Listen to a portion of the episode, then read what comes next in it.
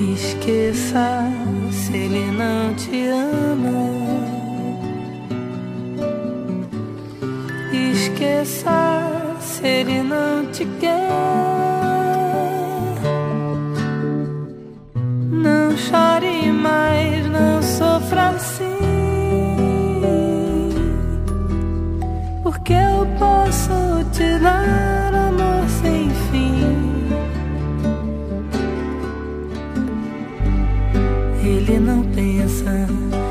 em querer te.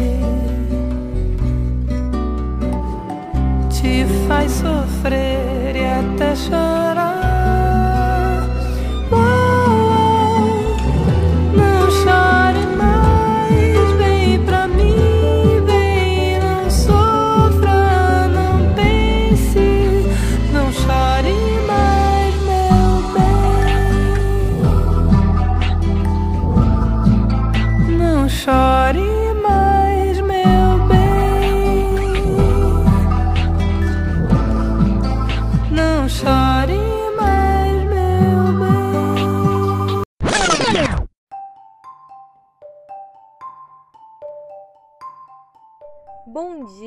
Boa tarde, boa noite, queridos ouvintes.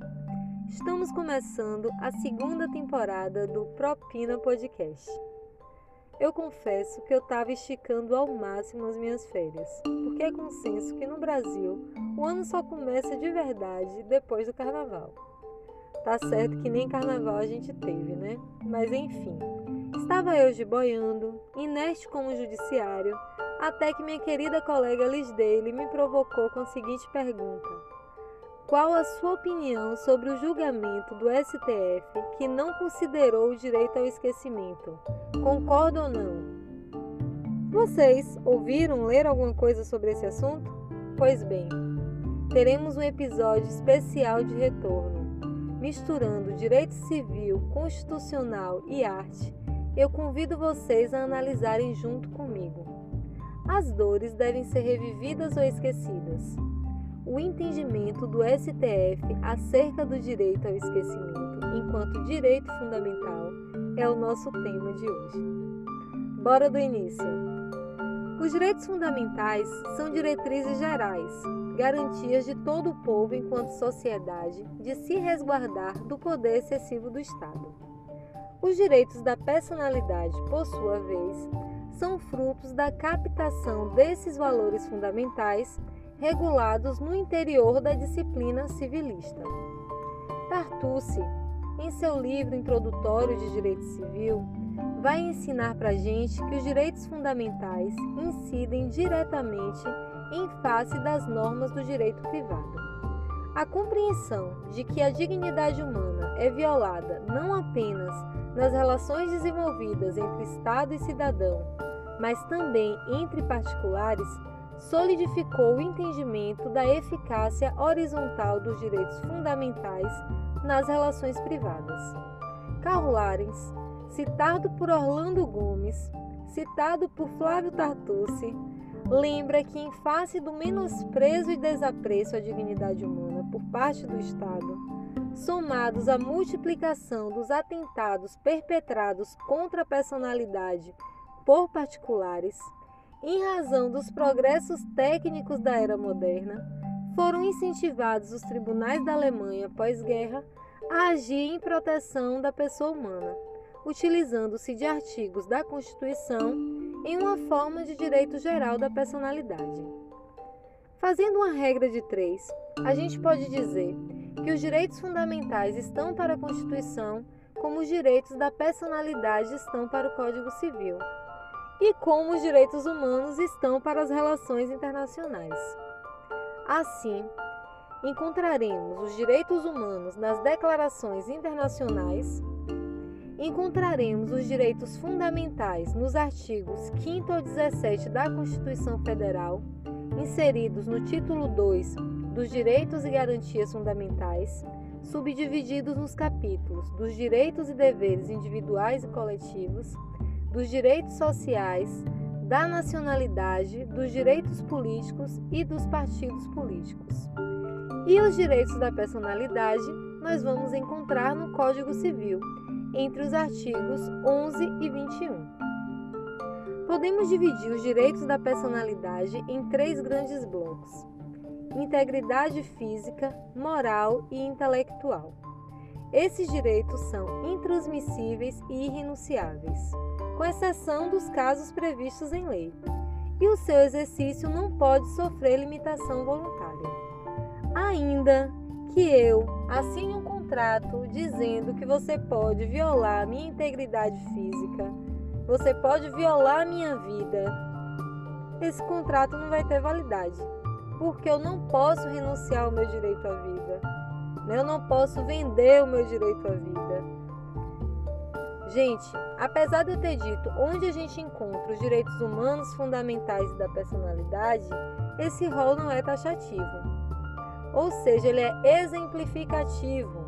Isso significa dizer que os direitos humanos fundamentais e da personalidade não deixam de existir só porque não está em um desses diplomas legais. Um exemplo de direito da personalidade jamais citado nas normas, é justamente o direito ao esquecimento. O direito ao esquecimento foi aprovado na sexta jornada de direito civil em 2013, com o seguinte teor: a tutela da dignidade da pessoa humana na sociedade da informação inclui o direito ao esquecimento. Em 2015, também em sede doutrinária, na sétima jornada de direito civil, foi aprovado o enunciado que estabeleceu que o direito ao esquecimento pode ser assegurado por tutela inibitória.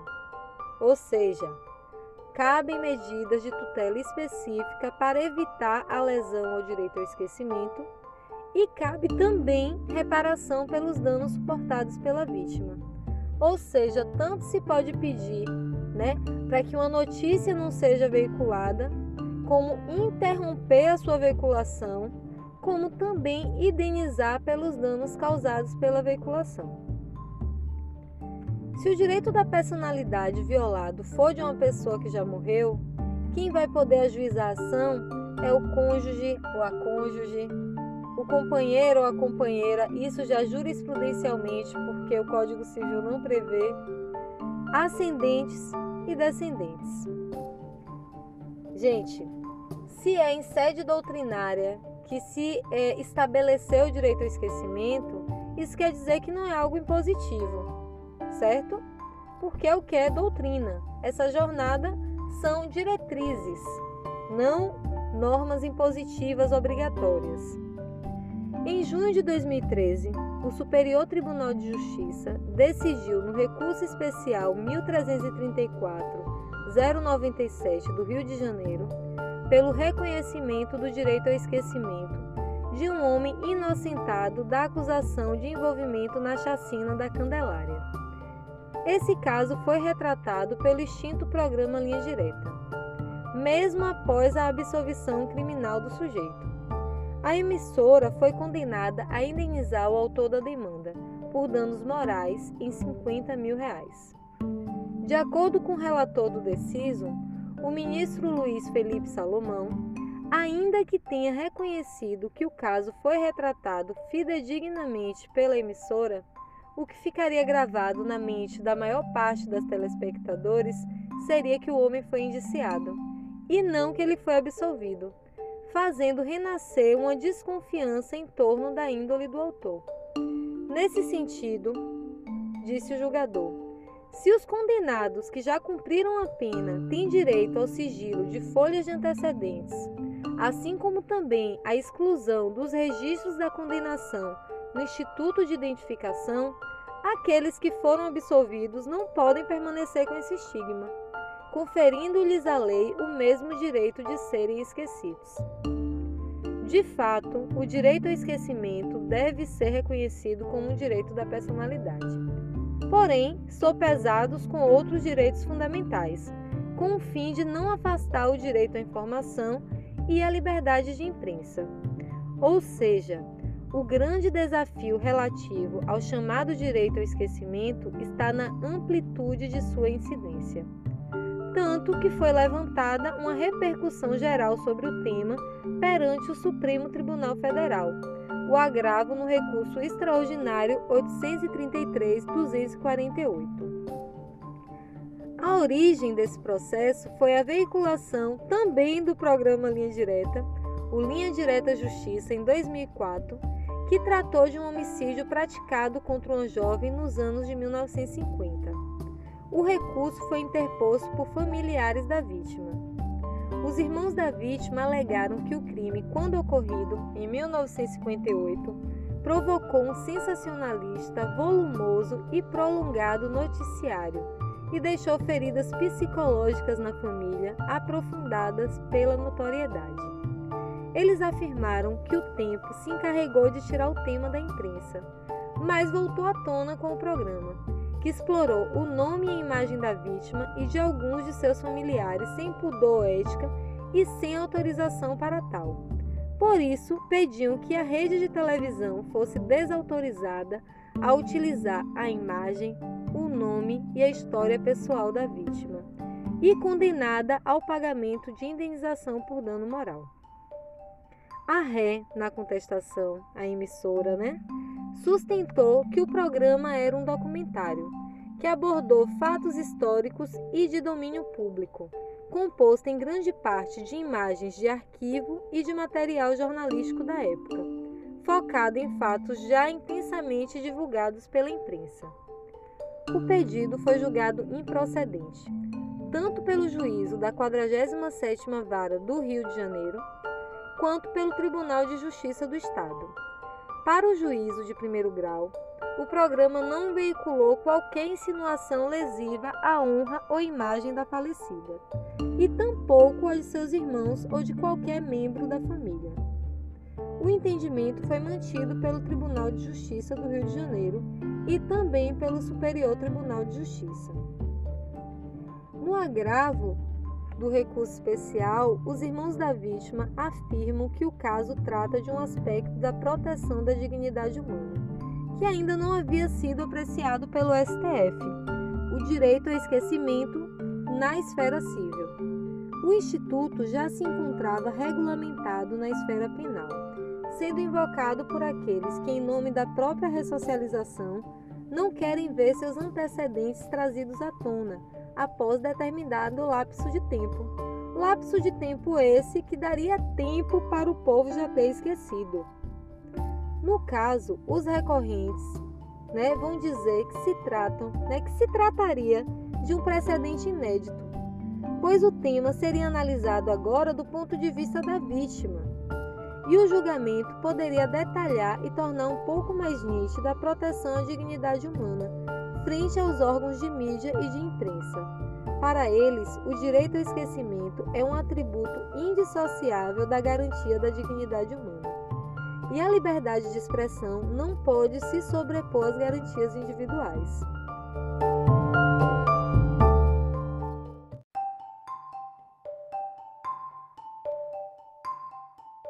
O ministro Dias Toffoli, relator do caso, manifestou-se pelo reconhecimento da repercussão geral do tema, por compreender ser um tema que apresenta nítida densidade constitucional e extrapolar os interesses subjetivos das partes envolvidas, uma vez que aborda um tema relativo à harmonização de importantes princípios dotados de status constitucional. De um lado, a liberdade de expressão e o direito à informação. De outro, a dignidade da pessoa humana e vários de seus corolários, como a inviolabilidade da imagem, da intimidade e da vida privada. Para o ministro, a definição pelo STF das questões postas no processo repercute em toda a sociedade, revelando-se de inegável relevância jurídica e social. A manifestação do relator foi seguida por maioria e assim, em 3 de fevereiro, o STF teve a primeira sessão do ano para julgar o recurso extraordinário 1010-606, com repercussão geral reconhecida. Em decisão majoritária, o STF concluiu que é incompatível com a Constituição Federal a ideia de um direito de esquecimento que possibilite impedir em razão da passagem do tempo, a divulgação de fatos ou dados verídicos em meios de comunicação. Segundo a Corte, eventuais excessos ou abusos no exercício da liberdade de expressão e de informação devem ser analisados caso a caso, com base em parâmetros constitucionais e na legislação penal e civil. A ministra Carmen Lúcia, ao votar pelo desprovimento do recurso, afirmou que não há como extrair de forma genérica e plena o esquecimento como direito fundamental, limitador da liberdade de expressão, e, portanto, como forma de coatar outros direitos à memória coletiva. Carmen Lúcia fez referência à verdade histórica no âmbito do princípio da solidariedade entre gerações. A próxima geração não pode ter negado o direito de conhecer sua história. Quem vai saber da escravização, da violência contra a mulher, contra indígenas, LGBTQIA, se não pelo relato e pela exibição de exemplos específicos para comprovar a existência da agressão, da tortura, do feminicídio. Ricardo Lewandowski, assim como Carmen Lúcia, acompanhou o relator Dias Toffoli pelo desprovimento, compreendendo a liberdade de expressão como um direito de capital importância, ligado ao exercício das franquias democráticas. Luiz Fux compreendeu que o direito ao esquecimento pode ser aplicado, mas que nesse caso em específico os fatos são notórios e assumiram domínio público, tendo sido retratado também em livros, em revistas e em jornais, motivo pelo qual ele também acompanhou o relator pelo desprovimento. Gilmar Mendes votou pelo provimento parcial acompanhando a divergência apresentada pelo ministro Nunes Marques. Entendeu que a exposição vexatória, humilhante de dados, imagens e nomes de autor e vítima, ainda que haja interesse público, histórico e social, é indenizável. Que, havendo conflitos de direitos fundamentais, como é o caso, deve-se examinar de forma pontual qual deles deve prevalecer para fins de direito de resposta e indenização, devendo o tribunal de origem examinar o pedido de indenização. E aí, Marco Aurélio seguiu o relator. Barroso não participou do julgamento, pois declarou sua suspeição, já que atuou como advogado da ré em situação parecida com deste julgamento. Gente, é, o voto de Carmen Lúcia me tocou bastante, porque eu cresci assistindo Linha Direta e o programa me fez acessar que alguns comportamentos que romances, inclusive veiculados na própria emissora, né, onde era exibido Linha Direta, o que esses gestos que são tratados como gestos de amor intenso tratam-se na verdade de violência crescente, que em muitos casos resulta em feminicídio. Então o programa me ajudou a compreender que os mesmos homens que davam flores agrediam e matavam as mulheres por se sentirem donos delas. No entanto, eu compreendo que não precisava, eu não precisava acessar nem nomes nem imagens dos autores e das vítimas dos crimes para compreender sobre relacionamentos abusivos. Tais dados poderiam ser suprimidos, ser resguardados, sem prejuízo da informação por isso, eu concordo com Gilmar Mendes quando aponta pela reparação dos danos causados aos familiares da vítima, que foram condenados a reviver a dor. Ainda que seja fato notório, algumas pessoas passaram a conhecer através do programa. Um programa com inegável fim comercial, porque se tem algo que gera audiência e, portanto, lucro, é o sofrimento das mulheres, das LGBTQIA, das pessoas negras e indígenas. Enquanto o sangue da gente derrama, o bolso dos empresários fica cada vez mais cheio. No entanto, é preciso ponderar que a nossa conjuntura atual é extremamente perigosa, para que a gente consagre o direito ao esquecimento em detrimento à liberdade de informação. Temos deputados defendendo a ditadura orgulhosamente, temos ataques constantes à imprensa. Então eu consigo compreender o direcionamento do Supremo na proteção da democracia. Uma democracia que jamais foi verdadeiramente materializada. Quem compõe as minorias já citadas sabe que vivemos uma barbárie fantasiada de democracia, mas o perigo de institucionalizar-se a morte da nossa tão frágil democracia faz com que compreendamos a necessidade de defendê-la no papel, para que não percamos um instrumento que pode nos, pode nos ajudar a continuar batalhando pela sua defesa material na vida real. Enfim, o direito ao esquecimento segue sendo um direito da personalidade, independente de reconhecimento, mas que deverá ser analisado caso a caso, como em todas as situações em que ocorrem conflitos de direitos de igual hierarquia. Ou seja, não muda tanto do que já era mas constrói o discurso em defesa da democracia e da preservação da história, como forma de combater a violência que segue estruturando a nossa sociedade contemporânea. Gente, e aí eu percebo também uma vinculação nesses discursos proferidos né, do é, direito ao esquecimento condicionado à, à lesão que causa na memória, né? Para além de relembrar um fato que se desejava esquecido, mas se alguma forma gera uma lesão de dano moral, né? De dano intelectual. Enfim. É isso, minha gente. Vou parar por aqui. Quem gostou, respira e compartilha. E quem não gostou, tem o direito não reconhecido de forma genérica e plena ao esquecimento. Brincadeiras à parte, foi muito bom estar com vocês e até logo mais. Já sabem, né? Quem quiser esticar o papo, chega no direct do Instagram, Propina. Um abraço.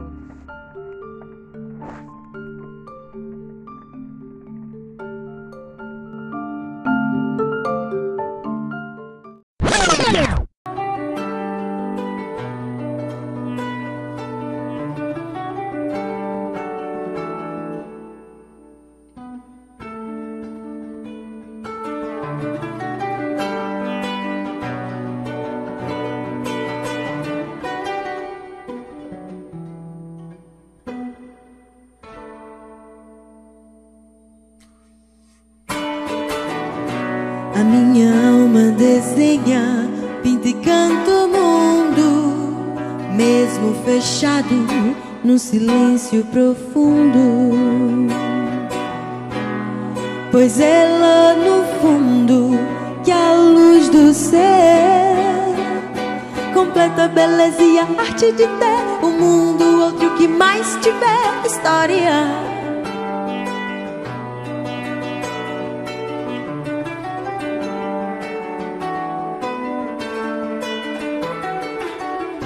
A minha alma desenha, pinta e canta o mundo, mesmo fechado no silêncio profundo. Pois é lá no fundo que a luz do céu completa a beleza e a arte de ter o mundo outro que mais tiver história.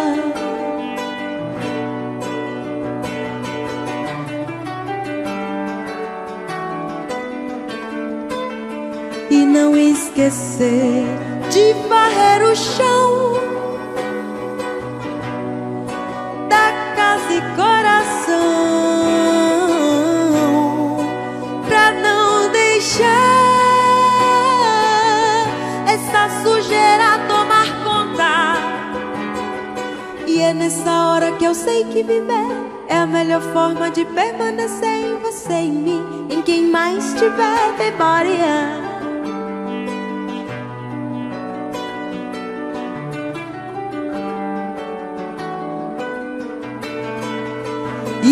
Esquecer de varrer o chão da casa e coração pra não deixar essa sujeira tomar conta. E é nessa hora que eu sei que viver é a melhor forma de permanecer em você, em mim, em quem mais tiver memória.